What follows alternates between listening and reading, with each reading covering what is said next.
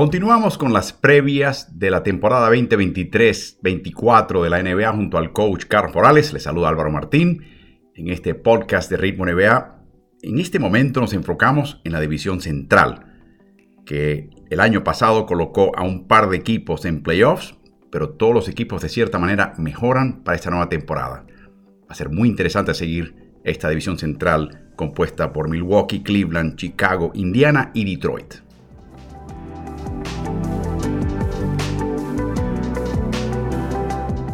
Junto al coach Carlos Morales, les saluda Álvaro Martín. Chicago, un equipo, Carlos, que decepcionó el año pasado. Tienen a tres jugadores que recientemente o, el año pasado han sido All-Stars, dignos de ser seleccionados para un partido de estrellas. Tienen un técnico en Billy Donovan que es una garantía defensiva. Eh, tienen una banca que tiene elementos verdaderamente que quisieran muchos equipos en la NBA. Sin embargo, mediocridad o peor. La novena peor, perdón, la séptima peor ofensiva en la liga y en cuanto a la defensiva, sí, la quinta mejor. Este equipo es muy bueno. Y Carlos, sorprende que este grupo de jugadores no pueda eh, carburar.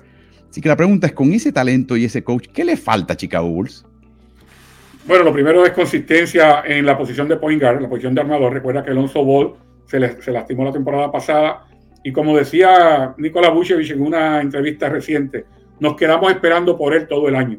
Todo el año nos decían, bueno, viene ya mismo, cuando regrese, todos estos problemas que tenemos en este momento se van a resolver. Y decía Bushevich, lo tomaba como una excusa para que el equipo no hubiese carburado, para que no hubiese logrado la cohesión que necesitaba porque estaban esperando que llegara El Salvador. Dice, este año sabemos que no contamos con él y de entrada, sabiendo que no contamos con él, tenemos que resolver entre nosotros. Así que tienen que eh, buscar un jugador consistente en la posición de point guard, que más adelante vamos a entrar en eso, para mejorar su ofensiva. Yo creo que esa es una asignatura pendiente, mencionaste lo excelente que son en defensiva, pero además de eso, tienen que completar con el rebote defensivo. Usualmente es un equipo que no está entre en el mejor tercio de la liga en cuanto a captura de rebotes defensivos, eso tiene que mejorar también. De hecho, a nivel de rebote en general está en el tercio más bajo de la liga, sin duda. Eh, Carlos, eh, ¿podemos esperar una mejoría ofensiva en este equipo de su joven ala pivot Patrick Williams? Es de esperarse, eh, porque va a estar como titular a tiempo completo, básicamente. Pero el problema de Patrick Williams está precisamente en lo que mencioné anteriormente. Williams es un ala pivot con cuerpo de alero, más bien. Y aunque es sumamente atlético y, es sumamente trabajador, porque tú lo ves que está siempre buscando ese rebote, buscando las la jugadas de energía, no es la garantía de que va a poder dominar los tableros. Y él, jugando en la posición de ala pivot, con DeRozan en la posición de tres, eh, lo que hace es que este equipo sea más bajo. Le va a dar quizás un poderío adicional y le va a dar una confianza a Patrick Williams porque va a estar jugando desde el principio en esa posición, no la tiene que estar compartiendo con nadie, pero eh, yo creo que por ahí es que van a pagar el precio de los Bulls del rebote. Es interesante, Carlos, una de las adquisiciones que hizo este equipo entre temporadas, un equipo que básicamente estaba indeciso, eh, Arturo Escarcinovas, si rehacer el, elenco o no, desde el año pasado, la fecha límite de traspaso, la señal es que no iba a tratar de reforzarlo, quizás con la esperanza de que regresase Ball, que ya sabemos que probablemente no regrese este año y quizás no pueda jugar más en la NBA, que es una tragedia. Pero aparte de eso, armaron el equipo, recontrataron a Buchevich, vamos de vuelta, nuevas actitudes, nuevos bríos, como mencionas. Pero una contratación interesante que yo creo que contesta la pregunta quizás de Patrick Williams. Le trajeron a Torrey Craig, Carlos. Ya es otra harina otro costal. Ya no están utilizando quizás además de Rosen como un cuatro falso. Quizás sí, dependiendo de la situación, pero en general tiene competencia Patrick Williams. Greg no es el clásico jugador que le va a quitar el puesto de inmediato, pero eh, tiene mucho que ofrecer. Y de repente Williams tiene que ponerse un poquito las pilas. Y yo creo que esa contratación tiene ese propósito. Reforzar al equipo y mandarle un mensajito a Patrick Williams. Veremos. Sin Lonzo Ball, que cuando estuvo con el equipo tiene una marca de 23 y 13 el año pasado, ¿quién es el que va a armar esta ofensiva? Considerando que los que lo han hecho hasta ahora no tienen esa, esa vocación, Carlos. ¿Quién arma este grupo? Bueno, Kobe White, fíjate, eh, los, jugadores que, son eh, candidatos a ser el base titular. Eh, está Jevon Carter, que jugó como, como titular, como titular, no, como primer sustituto en, Milwaukee y lo hizo muy bien.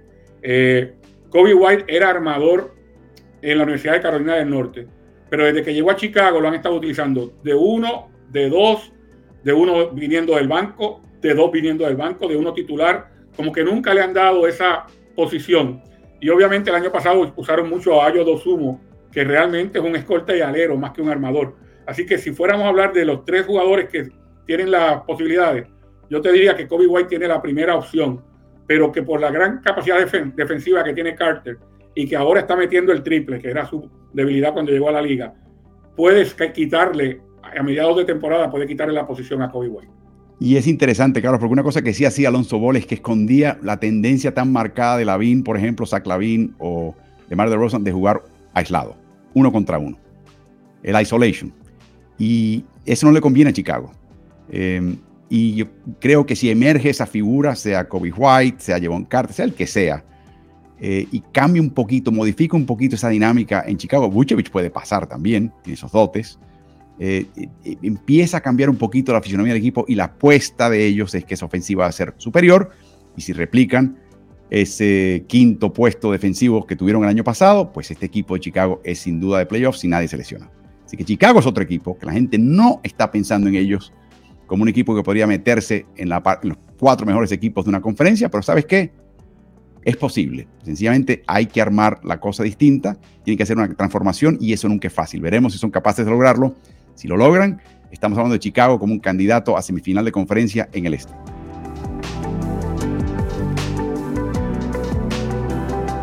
Carlos, un equipo de Cleveland que la verdad que durante el año novena mejor ofensiva, sí, la defensiva está un poquito a deber, eh, la octava peor en la liga, dos torres gemelas en Jared Allen y Evan Mobley, el dinámico Norman Mitchell en su debut con el equipo, habían simplificado papeles, no había muchos jugadores pidiendo el balón, Darius Garland dio un paso al frente y todo esto se estrelló estrepitosamente en la primera vuelta contra los New York Knicks que le ganaron dos partidos en casa a los Cavaliers, Carlos, y mostraron muchas debilidades, particularmente el hecho de que Cleveland no contaba con tiradores externos de triple eh, confiables que abriesen un poquito un equipo de Knicks que decían, me quedo en la llave hasta que me demuestre lo contrario. No lo hicieron y perdió Cleveland. Desilusión para este equipo, Carlos. La primera pregunta es, ¿resolvieron las, cuitas de sus triples incorporando a Max Truss de Miami y a George Niang? Los, números dicen que sí. el papel dice que sí. Vamos a ver si en la práctica es así. Ambos jugadores son tiradores del 40% de triples. Lo fueron en la temporada pasada. Son jugadores que no le tiembla el pulso y que han tenido experiencia de playoff eh, en el caso de Strauss, en la última parte de la temporada se quedó como titular en Miami. Eh, yo creo que eh, están añadiendo un poderío ofensivo que no tenían con la adquisición de estos dos. Va a ser muy interesante verlo. Sabemos que a pie firme Donovan Mitchell dio un paso al frente tremendo el año pasado como tirador de triple. Darius Garland puede mejorar ahí porque necesitan descongelar la, médula, la, parte de la pintura de la llave de las defensivas contrarias hablando de eso, con Jared Allen y un radio de tiro limitadísimo, y con la falta de triple de Evan Mobley, pero jugadores que son importantísimos, cortinando en ofensiva y ni hablar lo que hacen defensivamente, Carlos. No los puede sacar de un cuadro titular ni quitarle minutos a estos dos. ¿Cómo este equipo va a ser, intentar ser un poquito más eficiente en la ofensiva, incluyendo involucrándolos a ellos? Sí, básicamente la ofensiva de poste alto, poste bajo funciona perfectamente. Eh, en el caso específico de Mobley. Él puede jugar a media distancia, no es un gran tirador de triples, pero es un jugador que le llega bien el balón al aro, por lo tanto puede jugar a media distancia. Puede poner el balón en el piso por tierra y llegar, como ha demostrado en varios visuales que hemos visto últimamente de, highlights, ¿no? De cómo él puede cambiar de dirección y todo, a pesar de su envergadura.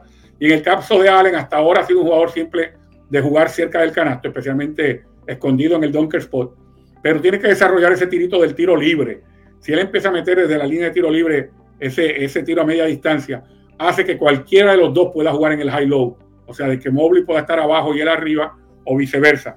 Pero lo que sí sorprende de estos dos jugadores, Álvaro, es que el equipo de, de Cleveland, con ellos dos, está ideado para ser un gran equipo defensivo.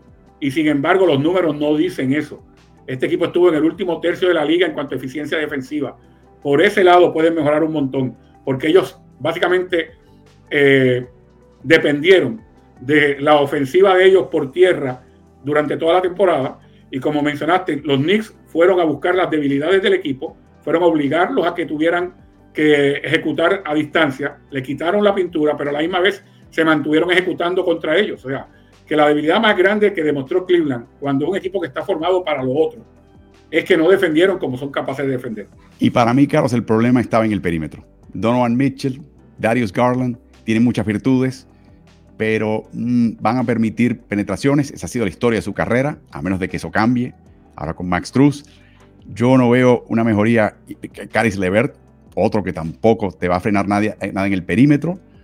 Eh, para mí es el problema. Es un problema para este equipo de Cleveland y tienen que resolverlo para ellos mejorar en el rubro más importante, que en los playoffs importa. La defensiva importa en los playoffs. Carlos, por último, se habla de que Ricky Rubio, eh, que, podría no jugar en este equipo, se está tomando básicamente un año sabático aparentemente por una cuestión de, su salud mental y eso es muy bueno porque Ricky es una gran persona, gran jugador. Ojalá pudiéramos ver jugando en cancha, pero esto es más importante que todo. ¿Quién es el que maneja el balón para este equipo? Eh, sobre todo el armador reserva, cuando tienen que descansar un poquito Garland o, Mitchell, o sencillamente no, Álvaro, no hay armador reserva y hay que hacer turnos entre Mitchell y Garland. Bueno, esa es la primera opción. La primera opción es que vaya uno de los dos a descansar temprano y que cuando el otro vaya a la banca, por ejemplo, que Mitchell pueda entrar de sustituto después de tomar el primer descanso y entra a jugar de, armador. Pero el llamado a ser el armador sustituto, si quieren irse con otra fórmula, tiene que ser Ty Jerome, que ya se está convirtiendo en un joven veterano en la liga. Siempre ha sido quizás el tercer armador en todos los equipos en los que ha estado, pero tiene ofensiva, maneja bien el balón, conoce el juego, no es un jugador propenso a estar cometiendo errores, eh, especialmente errores tontos por tratar de hacer más de lo, de lo debido. Así que es posible que si, fueran con, si decidieran no utilizar escalonadamente eh, a, Mitchell como, como un base sustituto, quizás sea Ty el, el, llamado a hacer ese, ese base. Se escuchan muchos runrunes de que Mitchell se quiere ir a Nueva York, que tan pronto pueda, que es el candidato a ser traspasado, y es posible que ese sea el caso, pero yo te puedo asegurar que si Cleveland va a lo profundo de los playoffs, llega a finales o inclusive las canas con este grupo joven, no estoy diciendo que va a pasar, pero si eso sucede, le va a pasar lo mismo que a Giannis Antetokounmpo en Milwaukee. ¿Para qué me voy de un equipo tan ganador y tan prometedor, donde todavía hay muchas figuras jóvenes que ni siquiera han llegado a su potencial? Es bien interesante la labor de, en este caso de Cleveland y su año 2023-24, que tiene que ser mucho mejor que el saldo del año previo.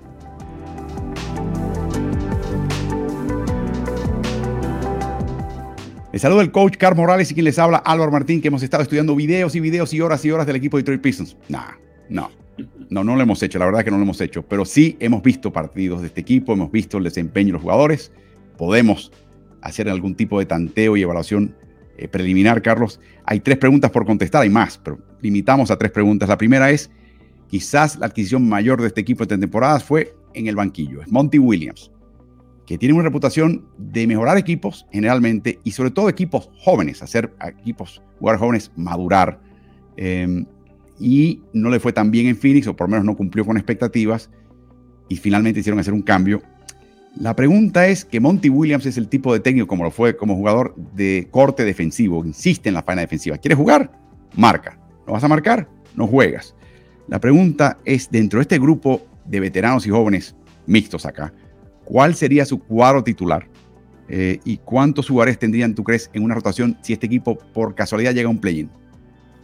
Bueno, antes del play-in, en temporada regular, la rotación va a ser bien larga porque hay muchos jugadores similares, pero el cuadro titular debería ser Cunningham como armador.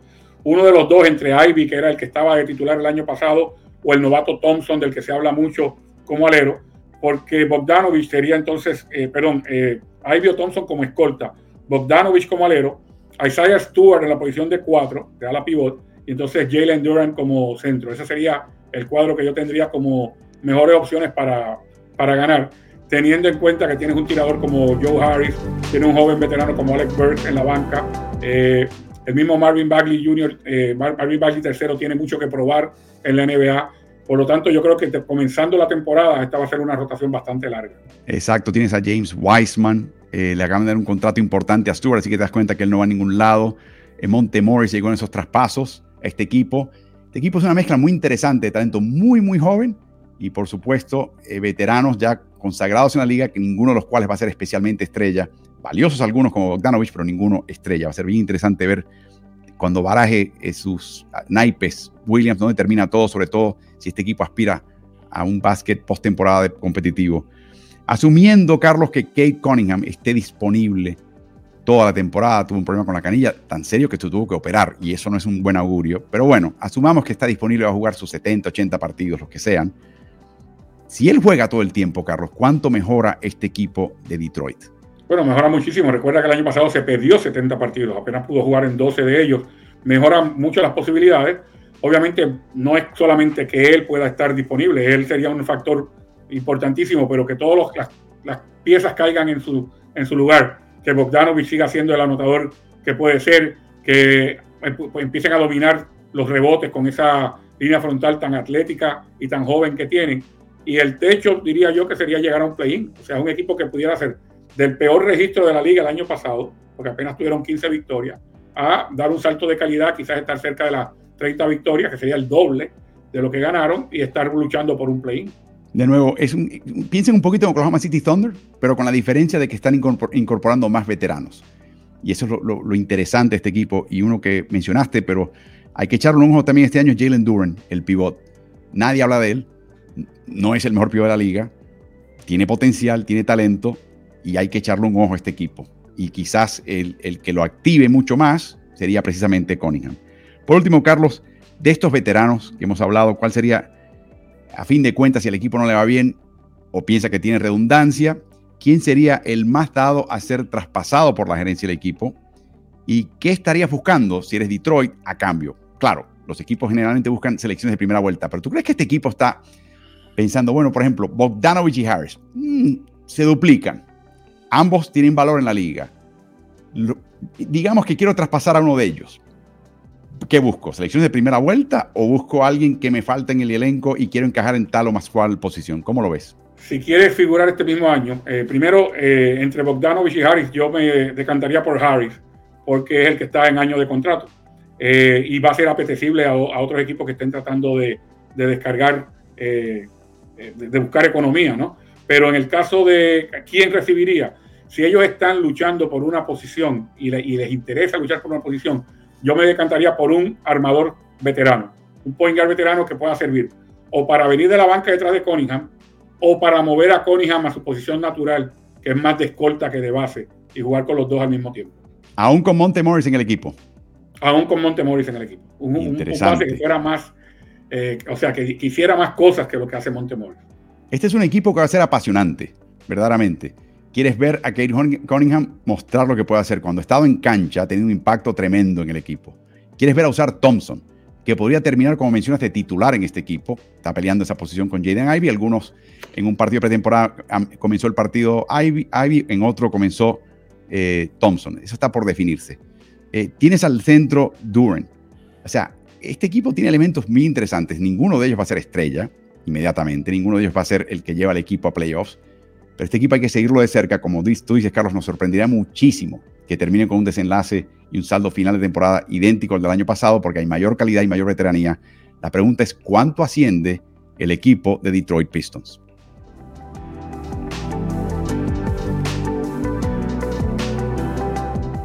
Carlos Morales y Álvaro Martín con ustedes, hablando del equipo de Indiana Pacers, integran a Halliburton, Tyrese Halliburton, entra de perilla, activa este equipo, lo organiza, se convierte en un equipo eh, verdaderamente de calidad.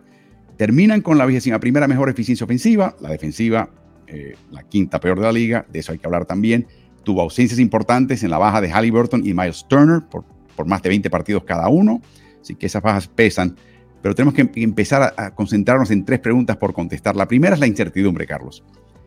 El papel de Body Hill cambió, no le gusta, quiere irse el equipo, el equipo va a cooperar, están buscando un nuevo hogar para él.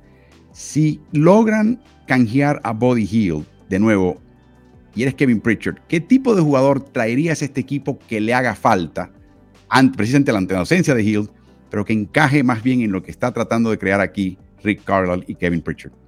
Fíjate, quizás sea dar demasiado y recibir muy poco si tú das un jugador de la calidad de Body Hill, porque si bien es cierto que Indiana ha decidido traerlo del banco. Él puede ser titular en, muchos equipos por esa capacidad anotadora que tiene. Pero yo pensaría que viendo la escuadra, lo que le hace falta a este equipo de Indiana es un centro sustituto. Un centro que pueda venir detrás de Miles Turner o que pueda jugar junto con Turner sabiendo que Turner eh, puede ir hasta la 4 porque puede lanzar el triple. Pero básicamente un pivot, un jugador de envergadura que pueda eh, tener minutos eh, tanto de titular como viniendo detrás de Turner. Muy interesante, eso sí transformaría este equipo importantemente. La defensiva te mencionaba era la vigésima sexta, la quinta peor en la liga. De nuevo, Miles Turner, su ausencia pesó, pero en general, Carlos, este equipo tiene que mejorar defensivamente. Vuelve Rick Carlisle a tener un equipo que pueda anotar, pero no marca tan bien. ¿Cómo aprieta las tuercas en ese costado de la cancha indiana? Bueno, yo te diría que van a mejorar en la medida en que puedan contar con Halliburton y con Turner más partidos. El hecho de que Mazurín vuelve a su posición de, titular cuando en la parte final de la temporada estuvo viniendo de la banca. Y obviamente la, adquisición de Bruce Brown, es un jugador que se emplea en los dos costados de la cancha. Todavía está por verse si toda esa habilidad atlética que tiene Obi Toppin se convierte también en un jugador que pueda hacer diferencia defensivamente, recordando que eh, estaba en un equipo que le exigían defender, pero que no siempre estaba de buenas con el técnico cuando estaba con los Knicks. Así que los elementos nuevos, o sea, los elementos que, que llegan y los elementos con los que no se contaron por un momento, te hacen pensar que la defensiva puede mejorar. Incluyendo al novato Jarvis Walker, que tiene una reputación de ser un perro dog o un bulldog en el costado defensivo. Veremos si él también recibe algún tipo de minutos y protagonismo. Mencionaba a Bruce Brown, esta es la tercera pregunta. En Denver tiene un papel muy definido. Eh, de hecho, en cada equipo que ha estado ha tenido un papel definido que cambia de equipo a equipo, pero muy definido siempre. ¿Cómo ves que lo percibe Rick Carlisle? Eh, ¿Va a ser un papel, similar al que tuvo en Denver o quizás en Indiana tengan algo más en mente porque le están pagando un buen billete, Carlos? Bueno, obviamente por el billete que le están pagando debe ser titular. Yo pienso que va a, estar comenzando en el cuadro, pero es lo que llaman en inglés un Swiss Army Knife. Es un jugador que se emplea en muchas posiciones. Bruce Brown va, para que tenga unidad, desde la 1 hasta la 4, pasando por la 2 y la 3. No llega hasta la 5 porque obviamente no está limitado en estatura pero juega desde la 1 hasta la 4, lo ha hecho en distintos equipos, hace lo que haga falta para ganar, y yo me imagino que ese será su, valor en el equipo de Indiana. O sea que sin lesiones y con Bruce Brown siendo tan polivalente, Carlos, este equipo tiene probabilidades de llegar un poquito más lejos el año pasado. Se quedaron a seis juegos de clasificar al play-in. Tiene la posibilidad de llegar al play-in o quizás un poquito más alto. Todo el equipo ha madurado.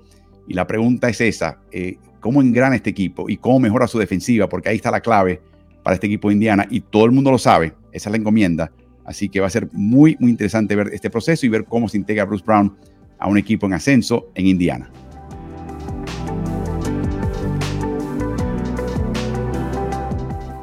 Estado en el coach Carlos Morales y este servidor Álvaro Martín Milwaukee. Carlos, empujado por las palabras y comentarios que emitió eh, Giannis Antetokounmpo de que él quería jugar un equipo competitivo, a mí no me basta con tener un gran contrato, yo quiero ganar y quiero, me entrego a la causa de Milwaukee, pero quiero que la gerencia se entregue también y suelte el billete y sea agresivo. Y así fueron, Carlos. John Horst finalmente trae sorpresivamente a Damian Lillard. Tiene que entregar importantes activos en el proceso, incluyendo Drew Holiday, parte del triunvirato que le ganó el campeonato contra Phoenix hace un par de años. Y está todo el mundo ahora maravillado. Esta es la historia del sabor del momento, ¿no? Todo el mundo ya coloca a Milwaukee como favorito a ganar el este y quizás el campeonato de NBA para mí eso está por verse, pero sin duda es un equipo distinto, Carlos. Eso es lo interesante. Vamos, tenemos eh, varias preguntas de este equipo. La primera es, eh, ¿dónde va a tener mayor impacto la, incorporación de Damian Lillard? Yo sé que me puede decir, Carlos, eh, Álvaro, el tiro de afuera, la anotación, pero ¿qué tipo de impacto más sutil tiene la presencia de Lillard que quizás tú y yo no estamos, la gente no está viendo claramente y tú crees, esto va a pasar y les va a sorprender un poquito? Son tres palabras, Álvaro. Eh, ofensiva, obviamente, ya la mencionaste. Liderazgo y presencia. Básicamente, resumiendo, es alivian, alivianarle la carga a Yanis y a Middleton. O sea, Yanis y Middleton han tenido que tener la carga de, todo ese peso ofensivo y además de ser los líderes del equipo, eh, la cara del equipo, básicamente, mucho más Yanis que Middleton, pero Middleton, especialmente en el mercado de Milwaukee, todo el mundo lo respeta mucho. Llega otro jugador de este estirpe, de este, de este estilo, que va a hacer que ahora se divida todo entre tres más que entre dos. Y esa es la, fortaleza del equipo. La debilidad del equipo la vamos a comentar en la próxima pregunta, pero obviamente es algo que Damian Lillard no le provee al equipo. Que era lo que hacía Jeru Holiday, que le asignaban al perimetral más picante del equipo contrario, que se le asignaban el sellar el perímetro para que nadie penetre y no comprometer a Yanis o a Brook López Damian sabemos que nunca lo fue, pero ha caído en su nivel aún en ese rubro importantemente y eso va a ser una coladera. Vamos a, ser francos. Eh, ¿Quién entonces, si no va a ser Damian Lillard, quién es el que puede intentar marcar a ese jugador picante contrario, Carlos? Bueno, en el, perímetro. obviamente va a haber una decisión que tiene que tomar el técnico de quién será la escolta titular entre Beasley y Connaughton. Y el que comience de ellos dos va a tener esa no muy envidiable responsabilidad de tener que marcar todas las noches al mejor del otro equipo. Eh, Connaughton tiene eh, capacidad atlética para, hacerlo. Eh, Beasley también la tiene. No sé si Beasley tenga el oficio para hacerlo, pero les va a tocar a uno de ellos dos eh, defender al mejor perimetral del equipo contrario. Y lo interesante aquí es que no hace falta ofensivamente Beasley, Carlos. Este grupo, los cuatro que tienen, no solamente son, tienen mano ardiente y capacidad anotadora, pero algunos son extraordinarios. O sea, en ese sentido, meter a un quinto integrante en el cuadro titular que sea de corte defensivo, no lo va a sentir Milwaukee en realidad, con, la fuerza de gravedad que tienen los otros integrantes. Va a ser bien interesante. Conaton quizás el llamado a hacerlo. Marjon Bochamp quizás esté muy joven para esto y no, esté listo. Va a ser interesante esa sesión. Y la otra pregunta es eso. ¿Quién es entonces el escolta titular? Si tú eres el técnico Adrian Griffin, Carlos, y tienes, menciono, tienes esta fuerza de gravedad, tienes estos cuatro en la cancha, buscas un quinto anotador porque ves que vas a ganar así, es importante que ganes de esa manera, o estás buscando a alguien que sea más bien de corte defensivo? Yo, yo me iría un poquito con más corte defensivo porque ofensiva tengo en, los otros cuatro jugadores. Yo pensaría que para poder eh, darle ese, ese punch eh, defensivo en el backcourt, en la parte trasera de la cancha, yo me iría con Conaton comenzando. Y bueno, recuerden que... Sí, adelante. Sí, traería a Beasley de la, de la banca, que sería ofensiva instantánea también. Pero fíjate, Brook López como jugador defensivo, eh, y Giannis Antetokounmpo como jugador defensivo. Middleton que no desentona en ese, en ese lado de la cancha. Pero entonces necesitas ayuda en el backcourt porque hemos hablado de las cuitas defensivas de Damian Lila. Yo creo que Conaton por su habilidad atlética, su capacidad atlética más bien, eh, sería el llamado para eso. Y recuerden, Conaton puede estar marcando el jugador más picante contrario y todo lo que tiene ese, ese equipo es hacer un intercambio en la pantalla e intercambiar marcas, obligarlo a intercambiar marcas y exponen a Damian Lillard. Eso va a ser un problema. Y si penetran, es verdad que tienen a Yanis y a López, lo que no quieren es meterlos en problemas de falta, en esas penetraciones. Así que vamos a ver qué pasa. Muy interesante todo esto. Eh, por último, Carlos, y esta es la gran pregunta. ¿Está listo Ian Griffin? Asistente por 15 años, jugador de la liga por más de una década. Eh, una persona que obviamente sabe de básquet, eso no, no te quepe duda. Estoy seguro que puede motivar jugadores porque lo hizo como líder en sus equipos pero es una experiencia nueva, 82 partidos, la responsabilidad, ganar un campeonato, llegó Lillard, o sea, esto es muy duro. Me recuerda un poquito, eh, tienen a, Terry Stotts y a Joe Pronti eh, como, como reservas. Me acuerdo un poquito el caso de Billy Donovan en Oklahoma City, que venía de otro ámbito de la um, universitario, pero venía un equipo con Kevin Durant en Oklahoma City. Pienso un poquito en Steve Nash, que llegó a Brooklyn eh, ¿qué, espina te da Adrian Griffin, Carlos? Porque en Milwaukee, con lo que se ha hecho, es campeonato o nada.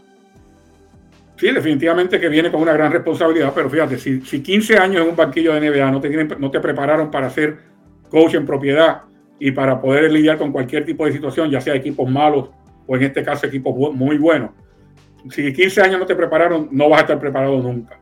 Él hizo algo muy, eh, él y la gerencia del equipo, obviamente, algo muy bueno y es rodearse de asistentes que sí tienen esa experiencia y que sí han sido eh, grandes coaches por mucho tiempo en la NBA. Algunos eh, coaches nuevos a veces tienen, cometen el error de temerle al jugador, al entrenador que tiene mucha experiencia y no rodearse de ese tipo de experiencia. Eh, yo creo que Adrian Griffin hizo lo, lo, correcto comenzando. Y yo no lo compararía tanto con Donovan ni con, ni con Nash, sí en el sentido de que llegaron equipos que estaban formados para ganar, pero en el caso de Donovan, venía sin la experiencia del, baloncesto NBA. Eh, él había sido jugador en NBA en un tiempo dado, pero su carrera se había desarrollado como entrenador en el básquet universitario. Y en el caso de Nash, ni se diga. O sea, cayó en paracaídas de ser eh, un entrenador de destrezas con Golden State a que le dieran un equipo como head coach. En este caso, Griffin lleva 15 años curtiéndose en banquillos, me imagino que pasando por todas las funciones que pueden pasar desde tercer asistente a segundo asistente principal para ahora ser head coach, le llegó su momento. Eh, piensen un poquito más en Darvin Ham como el modelo que puede seguir Adrian Griffin que Steve Nash. En ese sentido, exjugador, muchos años en la liga, conoce a todo el mundo, eh, fue entrenador, asistente, aprendió, precisamente ambos, en el caso de ambos, eh, bajo Mike Budenholzer.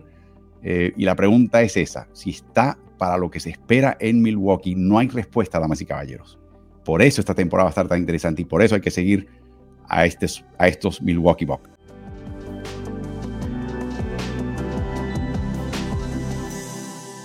¿Y tú? ¿Estás en ritmo?